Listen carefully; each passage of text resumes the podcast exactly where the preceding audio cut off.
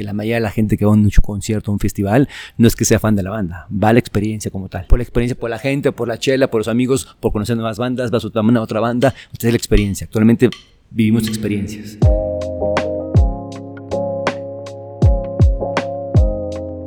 ¿Qué onda a todos? Estamos en Noma Talks, producción, diseño y escenografía. Jerry Ponce de León. Muchas gracias Jerry por prestarnos este tiempo y estar aquí en Galera con nosotros. Artur, ¿cómo estás? Muy bien, Jerry, qué gusto tenerte aquí para platicar un ratito de pues tus proyectos, en lo que estás trabajando. ¿Cómo estás? Bien, gracias, gracias por invitarme. Qué bueno. ¿Te viniste en moto? En moto. Es lo que veo. Sí, sí, eso, siempre ando en moto normalmente, sí. Vientos. Súper bien. Pues Jerry cuenta con más de 22 años de experiencia en el mundo del entretenimiento, es un emprendedor y precursor al crear experiencias, transformando la visión de una puesta en escena, show en vivo, performance, grabación o streaming. Sus habilidades creativas, estéticas y de liderazgo lo han llevado a producir y diseñar shows y proyectos con Moderato, Fobia, MTV, Chetes, Vive Latino, Café Tacuba, Rock en tu idioma, Mario Bautista, entre muchos más.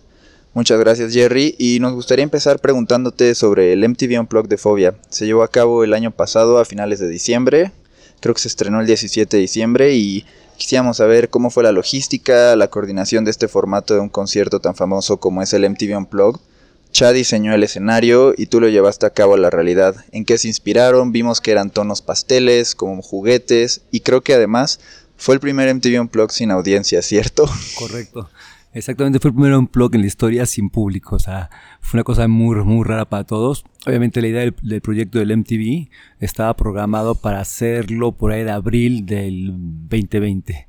Entonces empezamos ensayos en marzo, empezamos ensayos exactamente finales de febrero, principios de marzo del 2020. Me acuerdo que todavía el fin de semana del Vivo Latino descansamos ese fin de semana de ensayos porque pues, tenemos, todos tenemos como varios proyectos con el libro latino, descansamos y fue cuando pues estalló todo lo de la pandemia. Fue ese fin el que se exactamente, dejó todo. El, el, trágico fin de marzo eh, y entonces tuvimos que parar ensayos, estamos enseñando en 11-11 en el estudio de Ben Ibarra, tuvimos que desmontar todos los ensayos, estaba aquí en México ya gente de Estados Unidos, había un, el baterista que venía de Tijuana, había gente por todos lados, tuvimos que regresar todo el mundo a sus a sus destinos y paramos el proyecto. Se paró completamente, pues con la incertidumbre pues, de todo el mundo, que no sabemos qué iba a pasar, nada, o sea, parado y no pasó nada y por ahí de mitad de finales de julio, agosto, como que se volvió a, como a, a intentar levantar, como si no, sin público, con público, entonces empezó a otra vez y todo lo que habíamos planeado, algún tipo de diseño, empezamos a armar cosas, pues todo se vino abajo, o sea, volver de cero, empezar a entender pues, cómo lo hacemos ahora.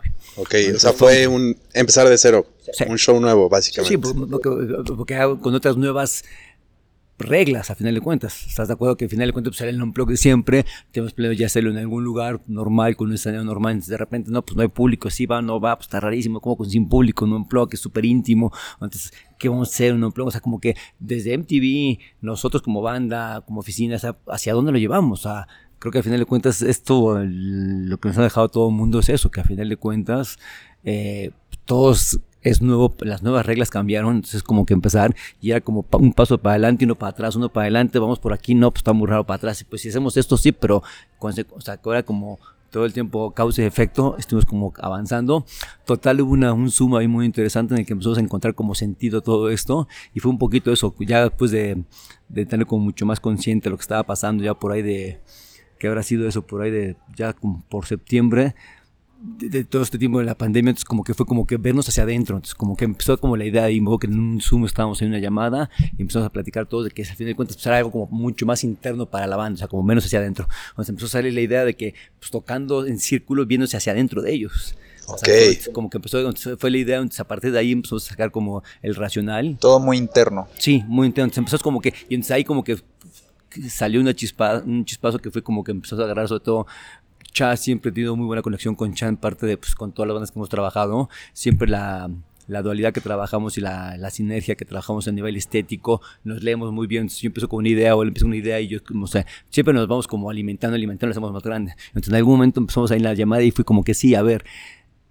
estamos en un mundo que se está cayendo a pedazos. En todos los sentidos. Ya no es lo mismo de antes. y no va a sentidos, Y aparte era como que un tema mucho más este, a nivel introspectivo de todos nosotros. Yo estaba con ah, un momento, todos estamos diciendo, a ver, a nivel social, económico, eh, social, religioso, está cayendo a pedazos todo esto. Entonces, este, tenemos que voltear hacia adentro a vernos, como vernos hacia entre la banda.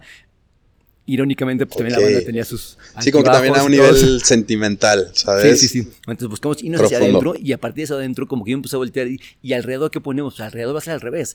Todo este mundo caótico en el que estamos parados ahorita, que hay demasiada información, pero a la vez no hay nada de información, porque tienes tanto que a, a la vez es tanto que estás Te consume, te consume. a mayor, o sea, como lo que decía Humberto, Humberto Eco en su momento, o sea, mayor información, menos información, o sea, hay, tanta, o sea, como que te está derrumbando, o sea, empezamos como que yo empecé a sacar ahí con el racional, a ver, es la banda, los cinco chicos mirándose hacia adentro y afuera todo un mundo caótico con demasiada información, con demasiados colores, demasiadas cosas y todo cayéndose como pedazos, que sí está, pero no está, pero te gusta, pero también como que no, entonces, entonces Fuego dijo, chao, lo está definido perfecto, va por ahí la onda, vamos por ahí, vamos por ahí. Y pues empezamos con MTV, con ideas y vueltas de ideas más o menos sobre esto. MTV un, par de ideas, total, estuvimos ahí pimponeando. Trabajar con Fobia es un gran reto, que es una banda muy, muy grande, muy complicada en el sentido que son cinco personajes muy distintos entre ellos que cada quien tiene otros proyectos y muchas otras cosas, y a la vez cuando se juntan, pues cada quien tiene sus ideas muy claras hacia dónde van las cosas. Entonces es complicado siempre llegar a Sí, las personalidades. sí, las personalidades son muy complicadas. Entonces todo el tiempo, y son tipos que tienen muchos años en el negocio, entonces no es fácil lidiar con, eso, con estos personajes. Entonces era como complicado siempre un paso para adelante, no, pero no, para atrás, no, sí. Entonces fue complicado total. Luego que llegamos casi a 15 días antes de ya tener la fecha de hacer el on-blog y no estamos convencidos de por dónde íbamos, la idea de todo. Totalmente echa Jerry, olvídate, vamos que nos tú y yo, vente el fin de semana a mi casa y el fin de semana en la noche nos hablamos todo tú y yo. Y no, ya no decimos nada, agarramos todo, llegamos con MTV, Se presenta con y va a ser así, porque si no, estamos todo el tiempo, sí, no. Entonces, tenemos clara la idea, que era una cosa hacia adentro, vernos hacia adentro y afuera, pues todo un mundo caótico cayéndose. Ahora, ¿cómo aterrizábamos esto? O sea, como que el, o sea, la gran disyuntiva hacia dónde lo llevamos. Sí, de la idea a la realidad. Sí, que es el chiste al final de cuentas, que pues, en este negocio, en cualquier negocio, pues las ideas, está increíble tener ideas. Sí, abundan las ideas. O sea, pero ¿cómo lo haces? O sea, ahora aterriza la que sea en realidad. O sea, claro. es lo complicado. Entonces, a partir de ahí nos sentamos, lo que fueron dos noches ahí que estuve en casa de Cha como hasta las, toda la madrugada trabajando ahí, como que la idea no sé qué, trabajamos ahí como que muy bien los dos y empezamos a armar todo, total ya terminamos todo el proyecto y como que llegamos con MTV un lunes, estábamos luego que a 15 días de entrar a foro a grabar. O sea, y normalmente MTV como que es muy pues, mucho protocolo, vaya como si es una empresa pues, transnacional que quiere pues, renders, plots, formatos, todo, y estamos a 15 días y se les dice, señores, perdón, o sea, entiendan que esto es algo nuevo para nosotros y también para ustedes. O sea, no es un blog normal, en todos los sentidos hay muchas cosas nuevas. Entonces tenemos que entender que, y, y les decía, no, hasta que entremos a los ensayos generales, vamos a empezar a ver cómo esto empieza a agarrar forma, porque es complejo y conozco a las personalidades, hasta que estén juntos otra vez, van a empezar a moverse, aunque tengamos algo en la cabeza, se van a empezar como a mover y a, llegar hacia, otro lado. Hacer clic. Sí, así se puede ir a otro, a otro lado.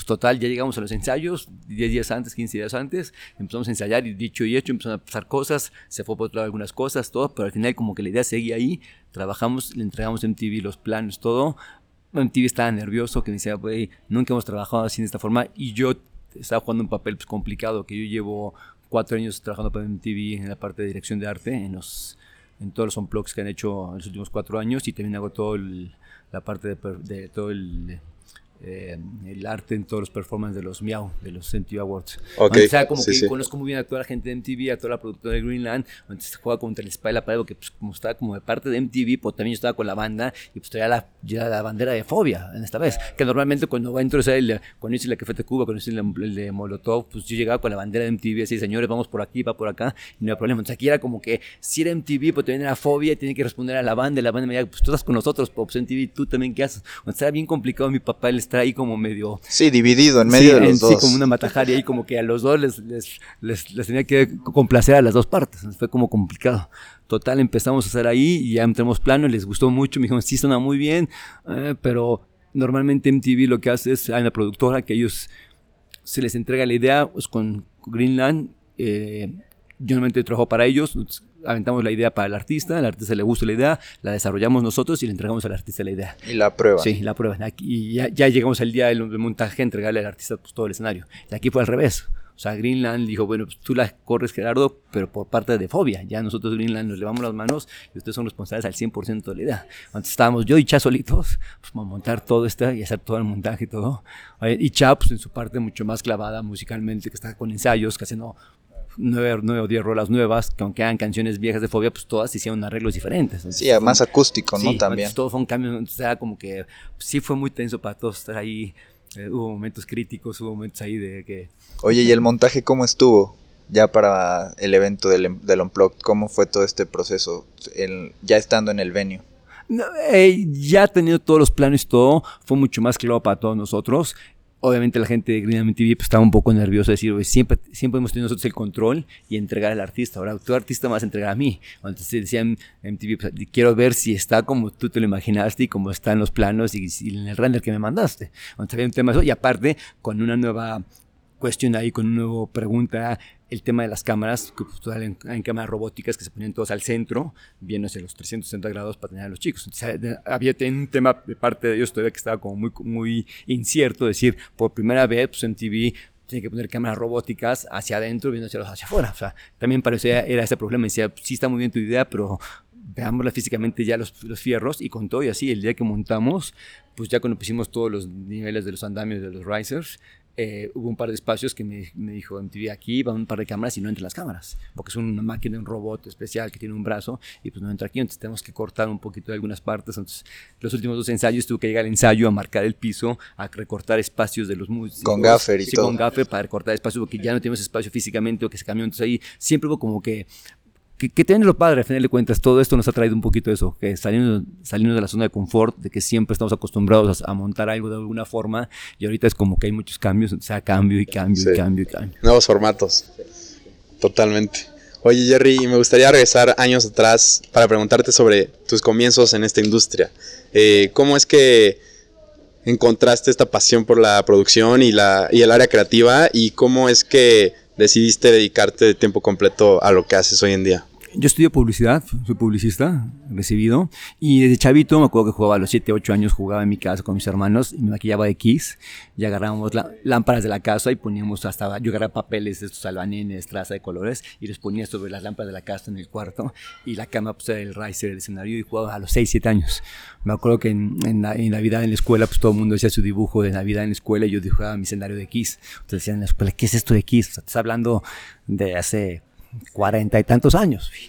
un chingo. Entonces me decía la maestra, ¿qué es esto de, qué es esto de aquí? No, pues un tipo el diablo que escupe fuego y que saca sangre. Entonces todo el mundo decía la maestra, pues, ¿qué le pasa a un niño de 7 años? Sí, ¿cómo tiene un niño de 7 años esta creatividad? sí, no, aparte me dice, ¿y quién te enseñó esto de aquí? O sea, ¿qué es esto de aquí? en ese momento en México estoy hablando de, te digo, del setenta y tantos. O sea, que no era... Sí, no eran tan conocidos. No eran tan conocidos. Y, y, en ese tiempo me acuerdo que era todo el mito de que las bandas de rock eran diabólicas y ponías el disco al revés, que había misas satánicas y que no sé cuánta cosa. Antes era como complicado. Entonces me acuerdo que la misma me decía, ¿de qué hablas este cabrón, o sea, o sea, el diablo que escupe fuego y todo eso, raro. Entonces de ahí como que me gustó mucho siempre y sí crecí yo, mi mayor influencia fue MTV.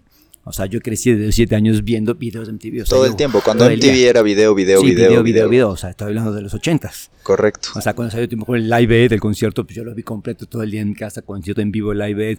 Jugábamos en mi casa con mis vecinos de que pues, salíais y tú eras Prince, o que salía el video de Prince, y el que seguía era Madonna, el que seguía era Duran Duran. O sea, entonces jugué toda mi, adolescencia y mi parte de la, de la infancia con MTV. Entonces, mi, mi, mi mi lenguaje visual que tengo en la cabeza pues siempre fue muy estético en cuanto a esa, estética de la música. Entonces, ¿qué pasó? Pues con, con, con, me gustaba toda esta onda, estudié publicidad, por ahí fue la onda. En algún momento eh, de chavito conocí a Sintec, Alex Sintec, entonces ahí empezó eh, eventualmente en los 96, 96, empecé a jugar con Sintec, de que me invitaba y a jalar cables, a pasar la toalla, el agua, pues sin idea. O sea, sí, como stagehand o algo así. Así, ya empezamos consciente que había jalar cables todo con mi hermano, y así empezamos eventualmente a trabajar cosas con él, luego hizo un disco más fuerte de lo que pensaba, aquí en el estudio, fuimos al estudio con él y estamos como, en ese tiempo todavía grabamos en dos pulgadas, los discos, entonces estamos grabando dos pulgadas, entonces tenías que estar marcando en hojas, qué, cada cinta que traían, qué track, o sea, todo era muy, era muy análogo, o sea, no, había nada de este mundo totalmente digital, que todos grababan disco duro y en computador, todo, entonces era como hojas, estar apuntando, entonces ahí empecé con Sintec un poquito, eh, luego me fui a un viaje a Europa, regresé con mi hermano, mi hermano agarró una, pusimos una oficina que se llama Crack Producciones, y empezamos ahí, Sintec tuvo problemas con su management, entonces nos dijo, ¿por qué no me manejan? Son amigos de toda la vida, estamos creciendo juntos, habrá errores seguramente, pero por lo menos somos gente de confianza y sabemos que no vamos a hacer daño. Sí, vengan al jale. Sí, vamos a, vamos a empezar o de la mano los dos a crecer, ustedes como oficina, como producción, como, y yo como artista, vamos a darle. Eso fue en 96, 97. Sintec dio su boom en el 2000 con Sexo, Pueblo y Lágrimas y pues ahí nos cambió, la, nos cambió la vida a todos de alguna forma. Y en ese antes de eso, también mi hermano estaba trabajando con algunas bandas, Fobia se separa de la oficina que tenía, entonces hicimos una oficina que se llama Crack, 98, 99, que tenemos de repente en seis meses, un año volteamos, ya estaba Cinta, que estaba Fobia, estaba La Maldita, estaba La Lupita, estaba Moenia, Azul Violeta. Se dio este crecimiento. sí, ya teníamos todas las bandas de rock con nosotros trabajando. Entonces ahí empezamos con las bandas. Obviamente empezamos muy pues, al día a día, o sea, yo empecé, digo, de personal, eh, de stage, jalando cables, agüita, la toalla, y pues, aprendiendo un poquito lo como medio técnico, luego, y así fui creciendo, creciendo todos los puestos, y fui pasando por todas las áreas hasta llegar a producción. Sí, a mí lo que siempre me gustó mucho fue la parte estética, entonces ahí siempre me gustó como empezar a jugar con los escenarios, con cintas, los nuevos shows, ya empezar como a decir cosas como mucho más interesantes, en ese momento los shows eran como mucho más básicos, era salir de gira, y un show, dos puentes de luces y ya, y me gustó empezar, como a poner backs atrás, telas, este, algún tipo de enrejado, proyecciones, empezamos como a jugar,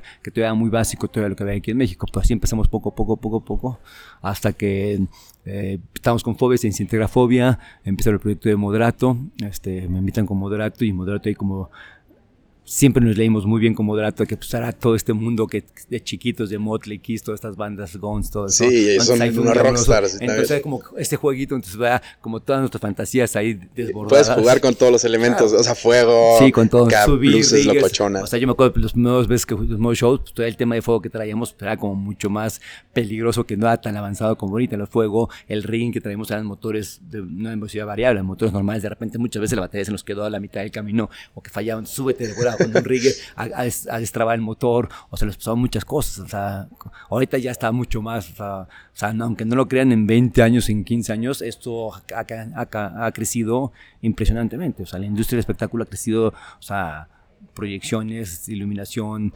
este, motor de variable. Todas las áreas, sí. video, rigging, luces, video mapping. Sí, sí, o sea, hace 20 años está. Bueno, streamings, el, que se hicieron en el helipuerto, ¿no? O sea, sí, ha evolucionado, como dices, de, de, maneras. Entonces ha sido bien padre que pasó por todas las áreas y afortunadamente o sea, y, la pasión pues siempre ha ido como, me emociona como crear cosas.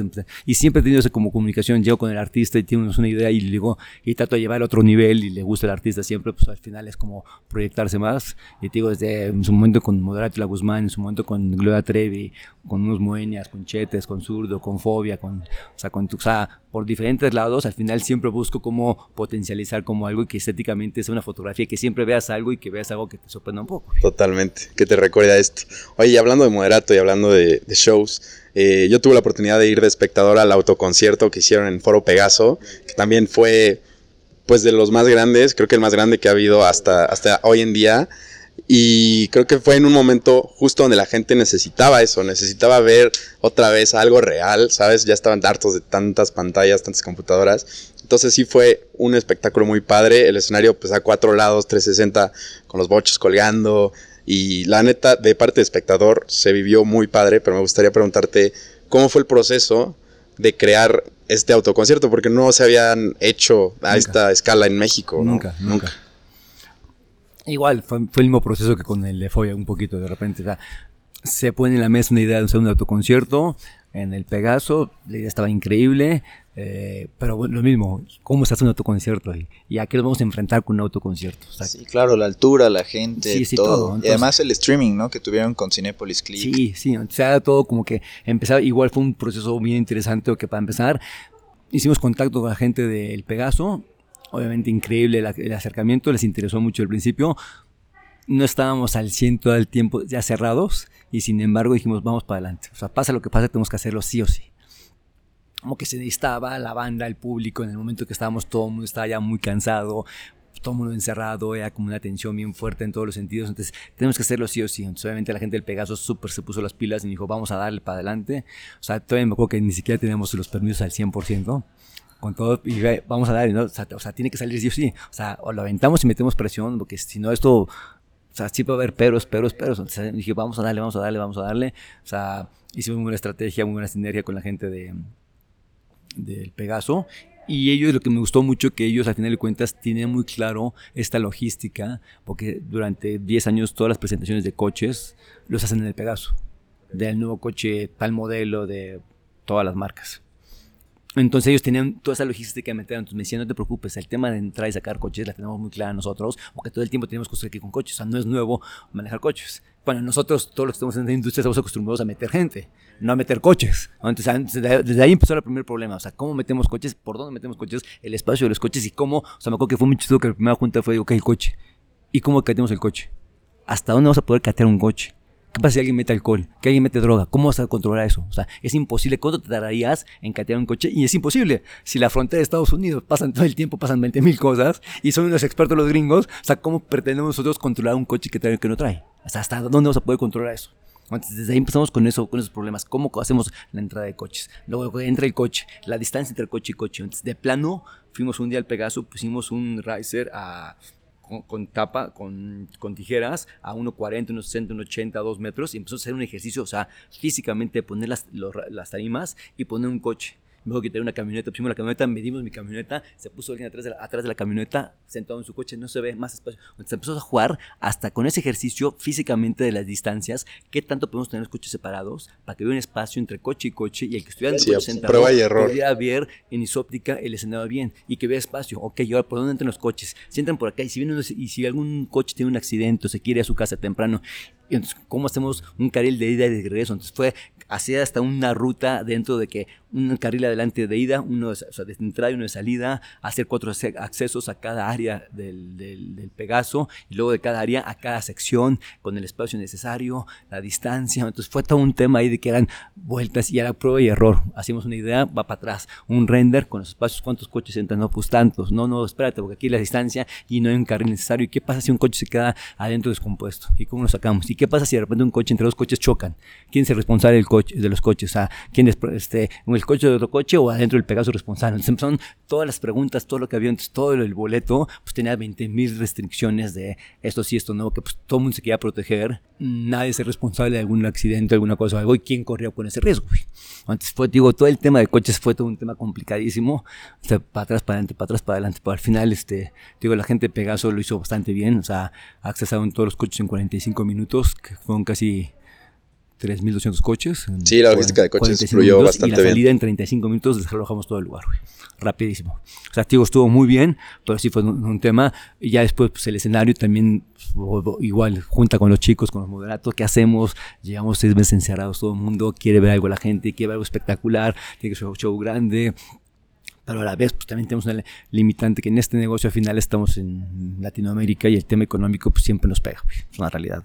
siempre estamos con un techo con la parte económica. Hay un presupuesto y tienes que jugar con él. Todo el tiempo, o sea, o sea ideas, vamos al mismo, la idea, podemos aventar 50 mil ideas, pero hasta dónde podemos realizar y normalmente las ideas son costosas. Sí te cuesta dinero y entonces hasta dónde el escenario sí está, hay muchas ideas del escenario, pero pues al final de cuentas hasta dónde nos alcanza, hasta dónde podemos ser costo-beneficio costo -beneficio con la cantidad de boletos que van a entrar, con un punto de equilibrio, entonces toda la parte económica también empieza a ver. Y pues la idea también de que ponemos algo espectacular, pero tampoco nos sea muy costoso, entonces empezamos a dar vueltas y igual en un Zoom con los chicos.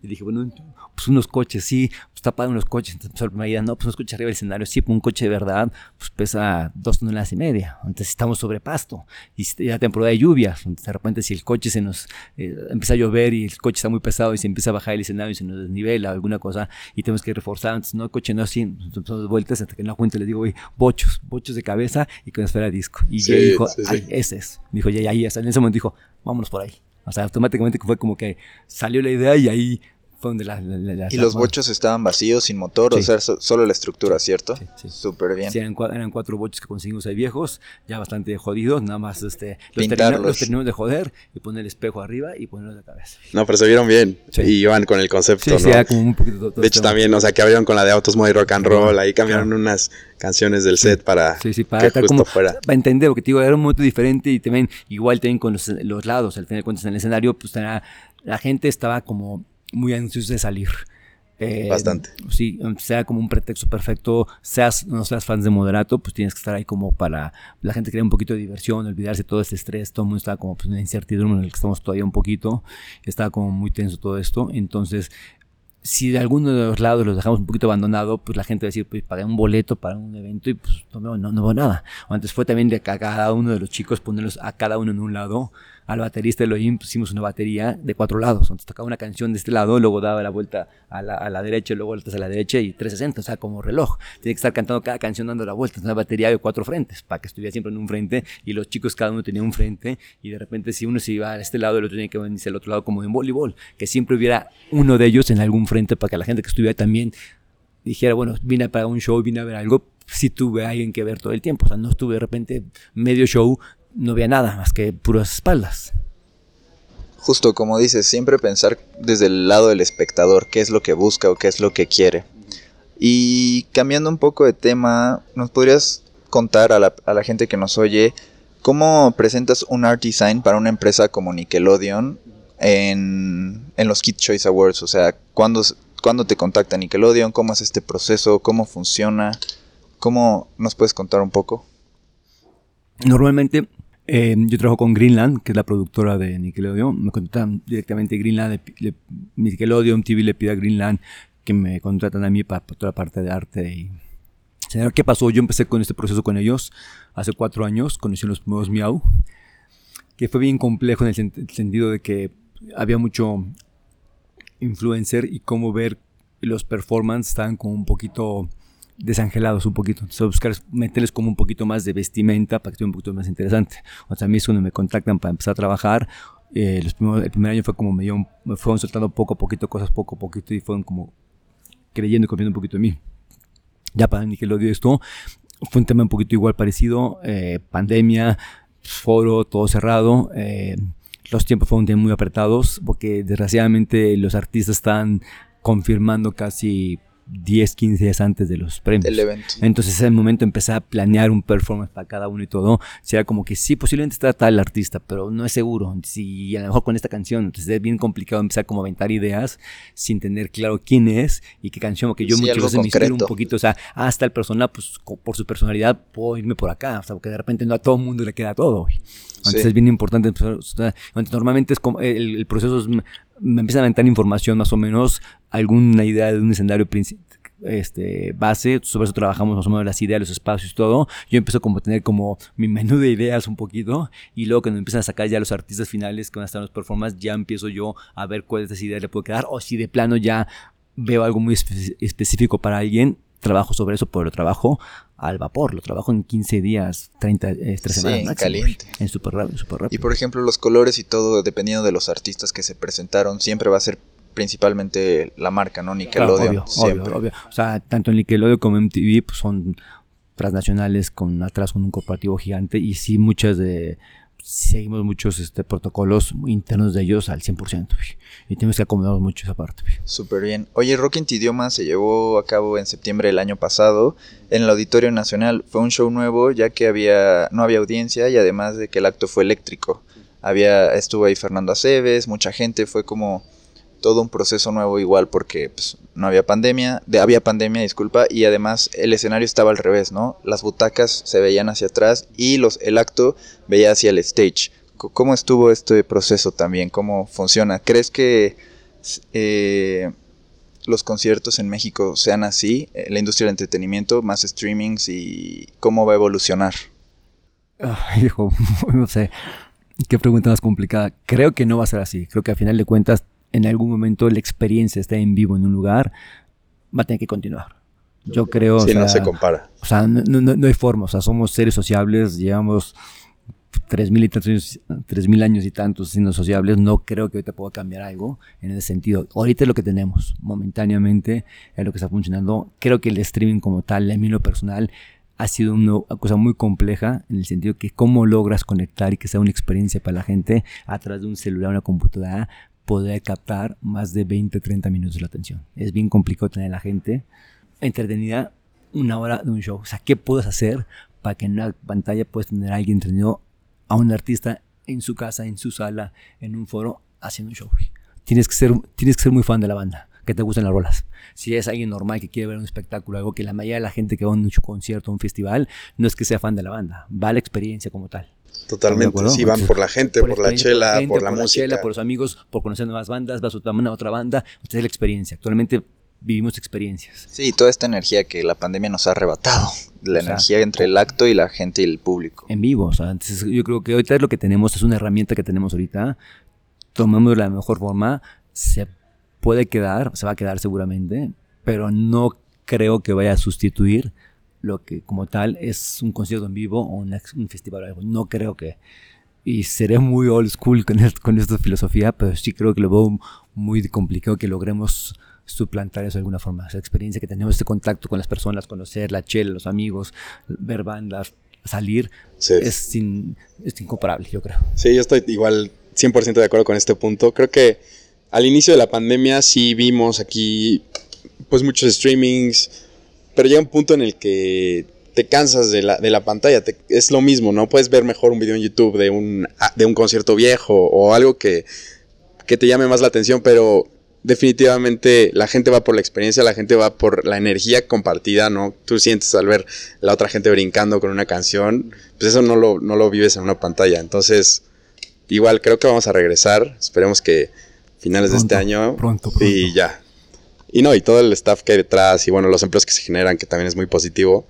Creo que es un, como dijiste, es, es una industria que ha venido creciendo muchísimo y tiene un impacto económico muy, muy grande, aunque pues mucha gente no se da cuenta de todas las personas, todas las manos necesarias para llevar un show a la realidad. No, es, muchísima. Eh, por ahí alguna vez leí hace un par de años que México era creo que el tercer país a nivel mundial que generaba más ingresos, o sea, movía más número en la industria del espectáculo. Sí. México.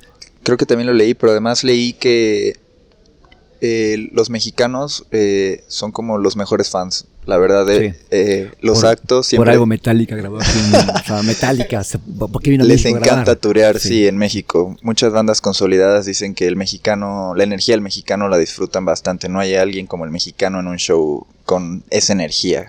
Sí, y, para bien o para mal estamos tan lejos, tan cerca de Estados Unidos de alguna forma. Tenemos mucho acceso y muy rápido a toda la tecnología, muy rápido. Es impresionante. Yo, yo he hecho giras o vamos a Sudamérica, vamos a Argentina, sí, Argentina increíble, pero de repente ves un festival en Argentina y dices, esto es un festival, o sea, lo comparas con un Latino, con un Corona Capital y estamos años luz. O sea, avanzados. Es buenísimo eso. El equipo más potente que en el planeta ahorita de audio, un K1. Creo que en México ahorita actualmente hay arriba de 180 cajas y creo que en Europa hay como 60 cajas o 60, antes de la pandemia. O sea, ¿cómo puede ser que un país tenga casi lo que tiene todo un continente de cajas, que es un equipo bastante caro de audio, pero para que veamos cómo consumimos en, este país? O sea, audio, escenarios, pantallas, luces, o sea, sí, cómo consumimos, o sea, compramos equipo. Entonces, pues, digo, por eso México está considerado un país que en toda la industria voltean a vernos luego, luego, que aquí hay mucho dinero en el sentido que se mueve mucho dinero por el tamaño del país, porque nos hemos hecho una cultura de festivales, de conciertos, y es impresionante este país. O sea, tú lo ves ya México, Monterrey, un fin de semana hablo antes de la pandemia, o sea, obviamente. Pues, Para el norte, el Hello. No, y tenías un fin de semana aquí en México, de repente en el Palacio tenías a Madonna y en el, en el, en el Palacio de Deportes enfrente tenías a Miley Cyrus y tenías aquí Tigres del Norte en la arena y tenías cuatro artistas gigantes internacionales, cuatro artistas al mismo tiempo en la misma ciudad. O sea, ¿cuándo vas a ver eso en cualquier otra parte del mundo? Sí, exacto. Y creo que además antes de la pandemia iba creciendo aquí en México casi un festival al mes con diferentes bandas y todo, o sea, ya sea privados o con Ocesa, la verdad es que sí, se consume bastante. Y, de todo tipo de música, fin de cuentas, te digo, o sea, ya era impresionante un fin de semana aquí en México, de repente en Monterrey, ya ibas a Monterrey y ya vea todos los fines de semana bandas internacionales súper grandes, todo el tiempo decías, o sea, no sé qué tantos otros países estaban en ese nivel, pero sí el consumo que teníamos de la música como en, en, vivo, en conciertos, era muy, muy grande este país ya. Totalmente de acuerdo. Oye, y me gustaría tocar el tema. Ayer se, se celebró que la banda Moderato cumple 20 años de, que fue fundada. Tú desde el año 2003 trabajas con ellos como production manager y la parte de staging. Me gustaría preguntarte, o sea, llevando pues ya 17 años con esta banda, ¿cómo logras mantener ideas frescas? ¿Cómo logran reinventarse? ¿Cómo logran que la audiencia no se arte de ver el mismo show? ¿Cómo logran no repetirse a ustedes mismos para siempre poder ofrecer algo nuevo, algo de vanguardia? Y, vienen sorpresas nuevas, vienen sorpresas nuevas. otra vez, otra vez. Eh, es un trabajo de muchos. La banda como tal es una banda que siempre va para adelante, es una banda que nunca en estos 20 años hemos parado. O sea, hacemos discos, no es una banda que si ya acabó la gira, paramos un año, vamos a hacer disco y nos vemos en año y medio para girar. Nunca paramos en 20 años. O sea, así es como la filosofía, siempre turear, turear, turear, turear. Y es como siempre ha sido nuestra carta de presentación, tocar, tocar, tocar, tocar todo el tiempo. Okay. a partir de ahí, ha sido un trabajo en equipo con la oficina, con mi hermano como manager, manager y yo, eh, la parte de producción, eh, la banda siempre ha sido como que dando, o sea, buscar por dónde. La banda siempre ha estado muy abierta. Jay es un tipo talentosísimo musicalmente ha hecho una mancuerna con la parte estética de echar las ideas, los demás integrantes, Marcelo, Iñaki, cada quien en su personalidad, pues siempre como que ahí, y vamos por acá ahora, y ahora esto, siempre hay como una, una hambre, nunca nos hemos quedado como conformes con algo y siempre como que y lo que sigue y lo que sigue y estar buscando por dónde reinventarnos un poquito de algunas formas. En algún momento me acuerdo que siempre hicimos un show grande de repente pues, el primer Metropolitan luego el primer Palacio luego no sé qué y ya pues, pantallas este 180 este, pares, 16 generadores, y ahora, que vamos a hacer el siguiente show, entonces puta, yo acababa el show y decía, puta, ¿y ahora qué? ¿Ahora qué vamos a inventar? O sea, ya, o sea, ya, ya, me eché todas las luces del, que había en México, todos los motores para subir y bajar cosas, ya metí todo el, este, el fuego que había en todo el país para prender el escenario, ahora qué hacemos? Y siempre fue como que alguna cosa, alguna cosa, hace cuatro años me acuerdo muy bien que me decía Jay, tenemos que hacer algo nuevo, Jerry, algo nuevo tienes que sacarte. Y le estaba dando vueltas, vueltas, vueltas, y un día en la noche se me empezó a ocurrir, empezó a dibujar, y pues armamos un escenario que era como un layer, que es como estructuras esas como andamios, adentro del escenario y era como un cubo de tres pisos, y la gente adentro. Entonces ahí estábamos en el escenario, y había un kabuki, entonces empezaba show que había el kabuki, y el público espectador veía pues, un edificio de tres pisos, ellos abajo, y, dos, y tres niveles de andamios con gente alrededor en U. Era impresionante el escenario de andamios, era un montaje de, o sea, no te imaginas ver una estructura de 12, 15 metros de altura, da puros andamios con luces y adentro de esas luces, en los, hoyos, gente viendo el show, o sea, como invitados viendo el show, de adentro viendo la, banda, o sea, como un contacto que parecía Jay, es lo que necesitaba, un contacto te mucho más cercano, no el público acá, sino el público acá, o sea, tenía aquí ojos a los lados, a los lados, y atrás, arriba de nosotros viéndonos. Eran, eran, tres pisos, eran tres pisos de gente arriba este, viendo el show. Eh, siempre es como que dar la vuelta, dar la vuelta. ¿Y cómo se da? Pues yo creo que también es una exigencia que nos hemos puesto y la banda me exige a mí también. Entonces, todo el tiempo estamos todos como reinventando, reinventando, reinventando alguna cosa nueva para nos vamos. Y, y, no sé cómo, o sea, cómo ha salido, no sé, con 20 años.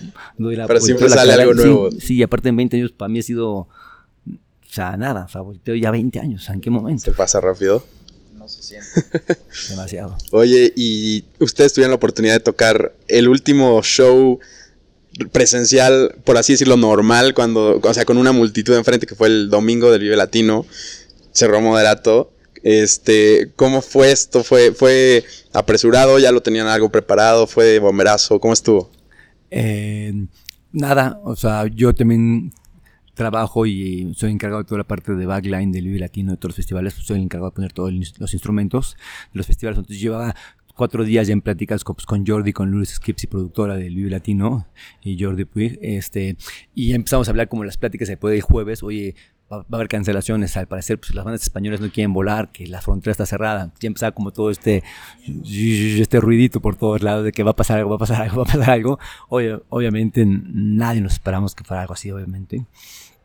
Y me acuerdo muy bien que de repente, pues ya, y el jueves ya me empiezan a quitar varios de, los internacionales. No viene, no viene, no viene. Entonces, esta parte pues del backline que ya tenemos pláticas de meses de trabajo con las bandas, pues no va, no va. Entonces empezó a bajar y empezamos a ver como muchos slots, muchos espacios en, entre actos. En, entre actos en el festival viernes empezó a bajar más todo, entonces ya el sábado, el viernes estoy en la noche, me acuerdo que estaba ahí y de repente me dice Jordi, ¿y si viene Modato a tocar?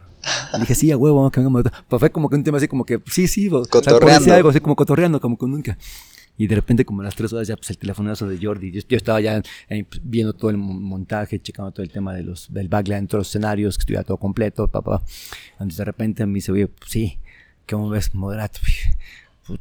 Y eso fue, me acuerdo que el viernes en la noche, en la noche, todavía como a las 7 de la noche se empezó a planear esto, lo de Wow, o sea, o sea, no, y el sábado en la mañana pues hablaba toda la banda, pues si pueden, no pueden, sí vamos, y el tema también como el miedo, sí vamos, pues seguro vamos, hijo, y no está raro que vayamos, y este, no estamos anunciados, y segundo, pues ya estaba como mucho ruido de que ya había mucha tensión con el Vive Latino, de que cómo van a ser el Vive Latino. Cómo no lo cancelan. cómo no lo cancelan, entonces ya, ya había como, como mucho miedo.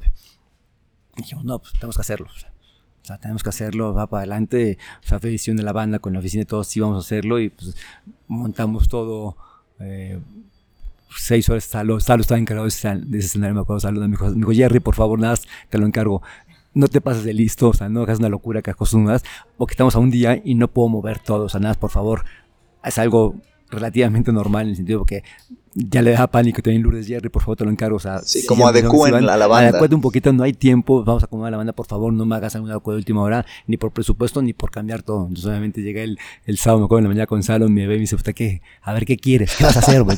O sea, ya, ya, ya con miedo. Le dije, no, tranquilo, a ver, ¿qué tienes? Esto, no sé qué, ocupo esto, ocupo esto, movemos esto para acá, pongo esto, traigo esto para acá, no sé qué, traigo la pyro, hagamos y total, al final hicimos, nos fue muy bien, fue un acto bastante bueno, o sea, nos fue impresionante ahí en el Vive Latino, estuvo muy divertido y pues eh, muy emocionados con la banda y nosotros de, estar en el último momento y subirnos a tocar allí y ver la respuesta de todo el mundo. Y me acuerdo que también llegó la Jordi con Itzel, que es la segunda del Vivo Latino. Itzel fue a ver a la banda y me dice, Jerry, nunca me, me imaginé esta respuesta del público con la banda. Que al fin de cuentas es eso, la banda Moderato puede ser que no seas fan de Moderato, puedes estar en un show de Moderato y te diviertes y te la pasas bien y te impresiona. Y sabes las canciones, o sea, la banda lo sabe. Sí, es una fiesta, sí, es una fiesta, cualquiera lo disfruta.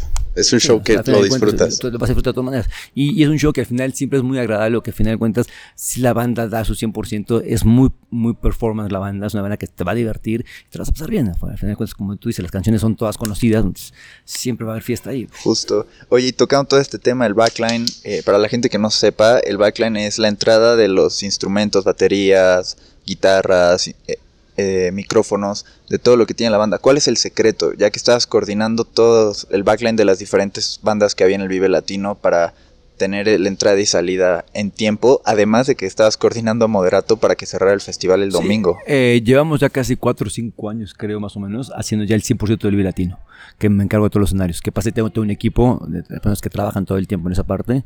Yo nada más estoy como supervisando, pero ya tenemos una logística muy armada, cuatro o cinco técnicos en cada escenario. Hay un trabajo de meses de trabajo, de hacer una listada de equipo, cada banda que quiere, quienes comparten, quienes no comparten. Las bandas más importantes, pues las, las cerradores pues van, con, van con Independiente, algunos comparten. Aparte de ahí está toda una logística de amplificador que estamos hablando que llevamos al Libre Latino que te gusta sobre 60 baterías, unos 200 amplificadores de guitarra, unos 200 de bajo, 200, 300 teclados. Si es repartir en todos los escenarios y estar compartiendo cosas. Quienes comparten, comparten. todo el backline de la ciudad, ¿no? De todo el área metropolitana. Me imagino. Sí, o sea, muchísimo equipo. Entonces es todo un tema de logística, todo ese tema. Es complejo, digo, ya lo corremos muy bien, afortunadamente. Tenemos claro. ¿Por, qué? Porque hay un trabajo previo. Sí, la preproducción. o sea, esa parte, yo creo que esas partes de este negocio es lo más complicado, que a fin de cuentas, pues el audio es un audio general para todas las bandas. La iluminación, más o más menos, es la misma iluminación, igual que el video en un, en un escenario, que no puedes cambiar ni el audio, ni las luces, nada. Sí, se adecua a la banda principal. O sea, la principal y eso, pero el backline es se cambia al 100%. Entonces, esos cambios de, eso, entre la parte más compleja. Es con lo que hacen su sonido, con lo que hacen O sea, ahí no puedes decir a la banda. O sea, la banda pues, es un festival, pues hay este PA y esta iluminación, esta pantalla, pues bueno, con esto. Pues no le puedes decir a una banda, toca con el amplificador debajo de, que, de otro sonido. No, pues mi sonido de la banda es tal. O sea, ¿cómo quieres que toque con un amplificador que no es? Sí, no, y aparte te, tal sonidos. No hay un Fender, a un Marshall de guitarra o a un, o sea, un Ampeg debajo. O sea, cada artista y es donde, el artista donde se hace su, trabajo, o sea, al final de cuentas su, su materia prima, güey. no puedes imponerle algo. Entonces, ese tema es como complejo. Y hay llamadas, digo, ese trabajo lo hacemos casi tres meses antes del Vives. Llamadas, le mandamos a cada banda un backline. Si le gusta, no le gusta, te regresa, no cabe esto por esto. Y estamos así como en este ping-pong. Hasta llegamos a un acuerdo de cada banda y que cada banda que tiene el suyo, pues ya vamos armando el de cada escenario. O sea, sí es un trabajo, o sea, un Tetris muy interesante. Es, es un Tetris como tal. Claro. Sí, pero como dices, creo que la planeación, la comunicación y todo este rebotar de emails, de llamadas, para al final encontrar las listas finales de, lo que va a ser y, así, ya ejecutar. Llegas el momento y ya cambios, ¿eh? siempre, siempre están las bandas y vueltan, oye, ese amplificador, no, no me lo pediste, por está ahí, lo puedo ocupar, no, no, no, o sea, ese amplificador es para tal banda, no, pues aquí lo tienes, préstamelo, no, no, o sea, no, o sea, ya tengo un compromiso con alguien y no puedo estar haciendo, pero aquí está, no, no, no, o sea, oh, nunca falta la banda última hora que hace cambios, y siempre pasa. Claro. Oye, me, me gustaría preguntarte sobre Bunker Producciones, bueno, Crack antes. Eh, ¿Cómo se funda? Bueno, nos contaste la parte de Alex Intec y todo, pero hoy en día, ¿cómo funciona? Eh, tu hermano se encarga un poquito más del management, tú de la producción. ¿Cómo es esta, eh, esta dupla que forman? también ha sido una dupla muy interesante en el sentido que mi hermano es como desde el día uno fue como el más frío, más analítico, más números, más contratos, más todo. Y yo como la parte más creativa de hacer escenarios de show, performance, toda la parte de escenario. Desafortunadamente, casi todas las oficinas sufren en esa parte, porque puede ser la parte de dineros, de manager, que muchas veces no le interesa tanto.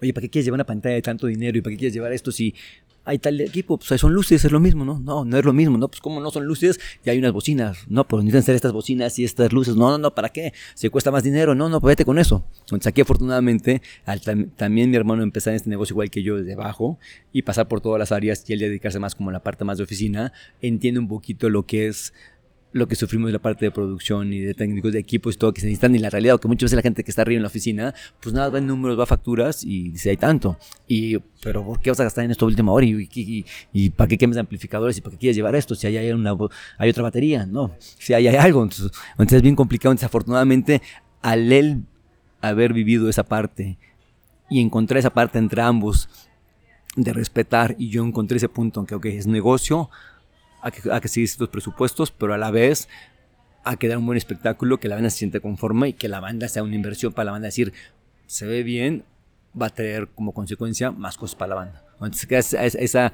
esa fusión que logramos hacer entre mi hermano y yo, entre los dos, poder conectarnos y respetar ambas partes y siempre conciliar, ha sido creo que un éxito que hemos tenido en la oficina y la mayoría de las bandas que han estado con nosotros ha sido el gran éxito de las bandas. Se sienten conformes, es decir, siempre hay un show muy digno para presentar pero a la vez, al momento que hacemos el cierre del show, hay dividendos que la banda dice, pues, está bien, porque también es un negocio a final de cuentas. O sea, ninguna banda va a decir, ok, invierte todo en producción y no ganemos ningún Tiene que ser sostenible, o sea, que puedas hacer un show y repetirlo o llevarlo a diferentes ciudades, porque si te quemas todo en, un show, pues ya no se va a volver a hacer. Sí, o sea, es lo que le llaman actualmente como la, economía circular, ¿no? Que busca la manera de siempre dar la vuelta para que al final sea sustentar de alguna forma todo esto. Entonces, al final creo que esta dupla entre los dos, obviamente siempre hay momentos álgidos y tensos dentro de, no, ¿qué te pasa? Está muy caro, no, pues necesitamos, no, sí, o al revés, no, vale la pena, sí, ponle más este show, supongamos que lo de KFC, pues un tema bien interesante como Dorato, que pues al final de cuentas la marca al principio como que, ay, no sabías hacer, no sé. Porque fue en el helipuerto, ¿no?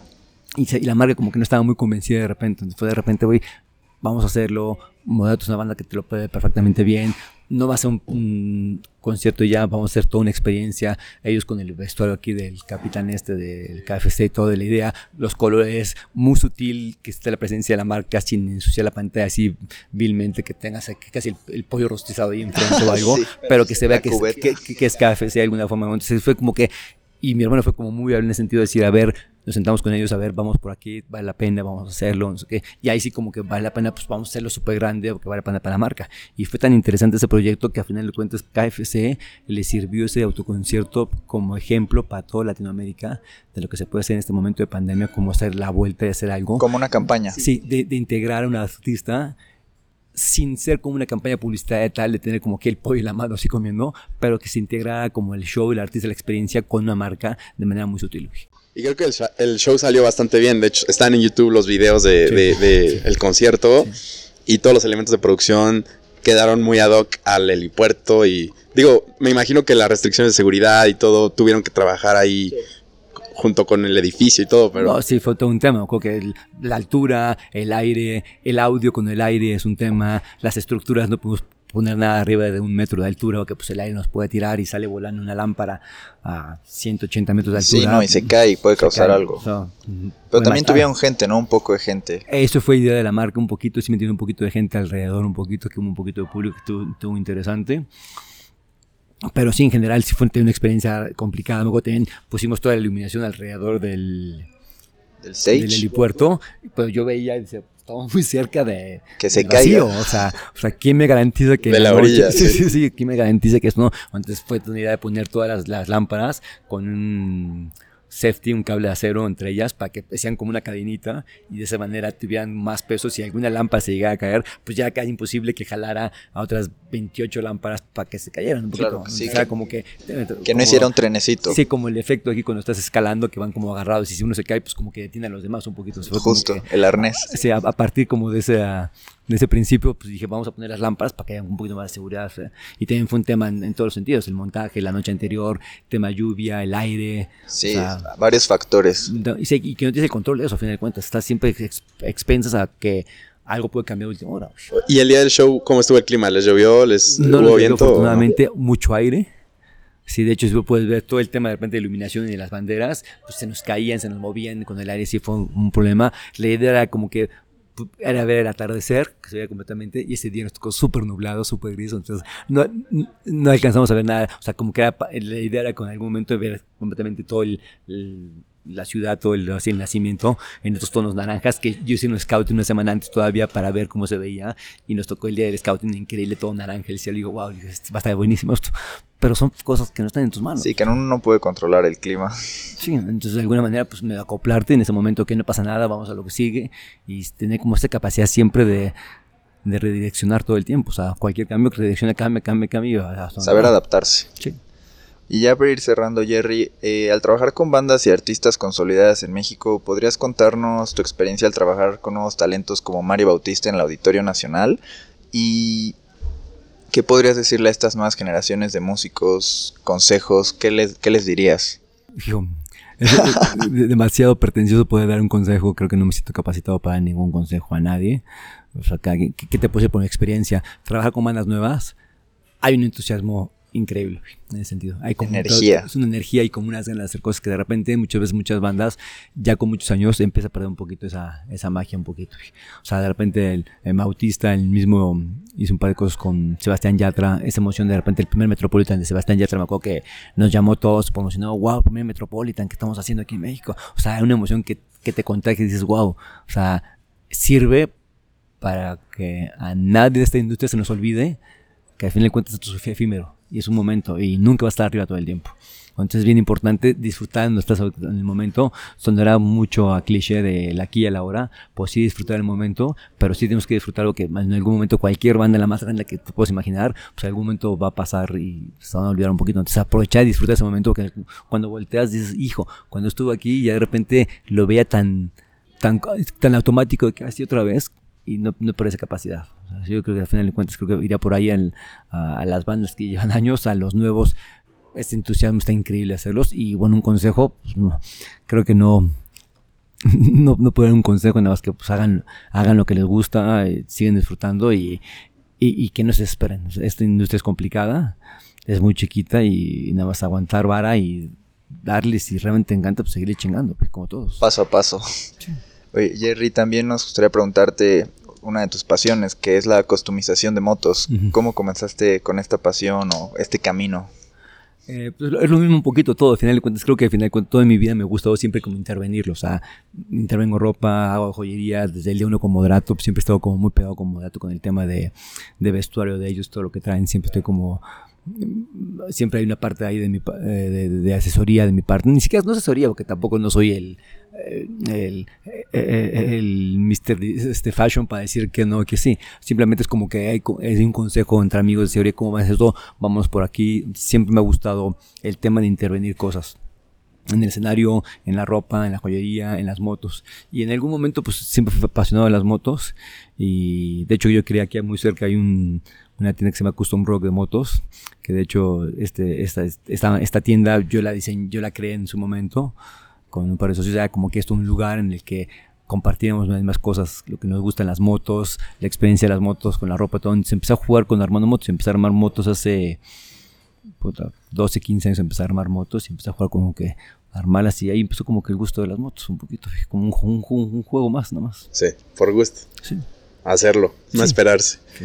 Oye, Jerry, y pues ya para ir cerrando, de los unplugs que has trabajado con MTV, como comentaste en estos últimos cuatro años, Emanuel, Panda, este, Fobia, ¿cuál te ha gustado a ti personalmente, particularmente? O sea, en cuanto al show, ¿sabes? En cuanto al resultado. Es decir ese tipo de cosas. Al final de cuentas, yo que no solo en Unplugged, cualquier show, con cualquier banda que he trabajado, no puedo decir quién es mejor, pero que todos traen experiencias diferentes, entonces hay un aprendizaje y entonces al final de cuentas, por lo menos a mí me pasa esto, cuando entro a un proyecto, aunque no sea el tipo de música, no sea algo que me gusta, estando ahí, pues te involucras, te involucras en una pasión, o sea, no puedo evitarlo, o sea, al final me involucro, o sea, cuando hice la gira de Gloria Trevi de película fue un poquito igual, crear todo este escenario de cristal con Swarovski, todo, pues era un poquito un mundo un poquito diferente a lo que yo me gustaba de música y sin embargo, hice una conexión con Gloria muy bien y todo, y trabajamos muy a gusto cuatro años. Hicimos muchísimas giras, giramos por todo el continente, hicimos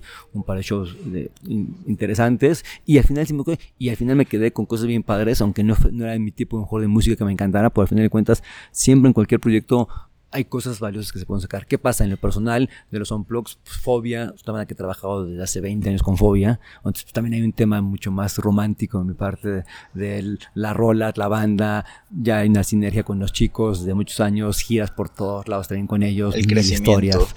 Entonces, como que hay un tema más romántico esa parte, pero creo que al final de cuentas, en su momento, el Emanuel Mijares, la parte chiquita que hice del, del, acústico que hubo en algún momento ahí con, las, con la parte como medio hindú, eh, el de Molotov fue muy interesante en el sentido que fue así una idea como muy de cero de nosotros, de la parte de la producción de que era algo como romano.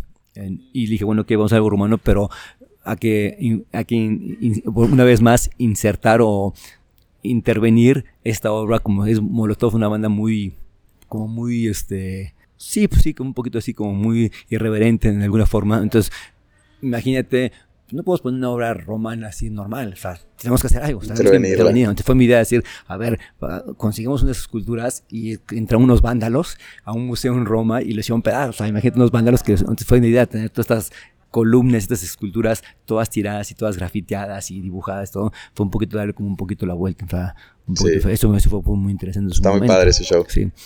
Café Tacuba igual, ¿no? Café Tacuba fue un poquito igual también, tienen como idea muy clara. Este, en el, aquí en la sala, fue la, la, en ese en, en Ceú, pues la sala está divina, de repente tiene mucha restricción porque tienes patrimonio de la UNESCO y sabes, no dejando el piso y arriba y el techo y las paredes, no se puede tocar nada, o sea, fue pues era como un museo, una galería ahí también. Y pues con la banda también fue como que mucho más parte más por el tipo del concepto de la banda más sencillo, algo más, más orgánico de flores que pusimos, algo más de iluminación ahí a, los costados, todo fue como más, más, básico en esa parte, pero también tiene su parte interesante. O sea, creo que al final cualquier trabajo eh, he tenido la oportunidad de poner, poner una pequeñísima parte de mí, como que interviene algo y ponerle un poquito mi sello, que es lo que me ha gustado al final de cuentas de todos los proyectos. Buenísimo, Jerry. Pues nos quedamos con esto. Eh, gracias por regalarnos esta hora de tu tiempo. lo disfrutamos mucho y estaremos muy atentos a nuevos proyectos que nos comentes que, que están por venir. Sí, hay cosas nuevas que van a estar divertidas para todos. Ya oyeron chicos, pues muchas gracias Jerry, nos vemos el siguiente episodio. Muchas gracias.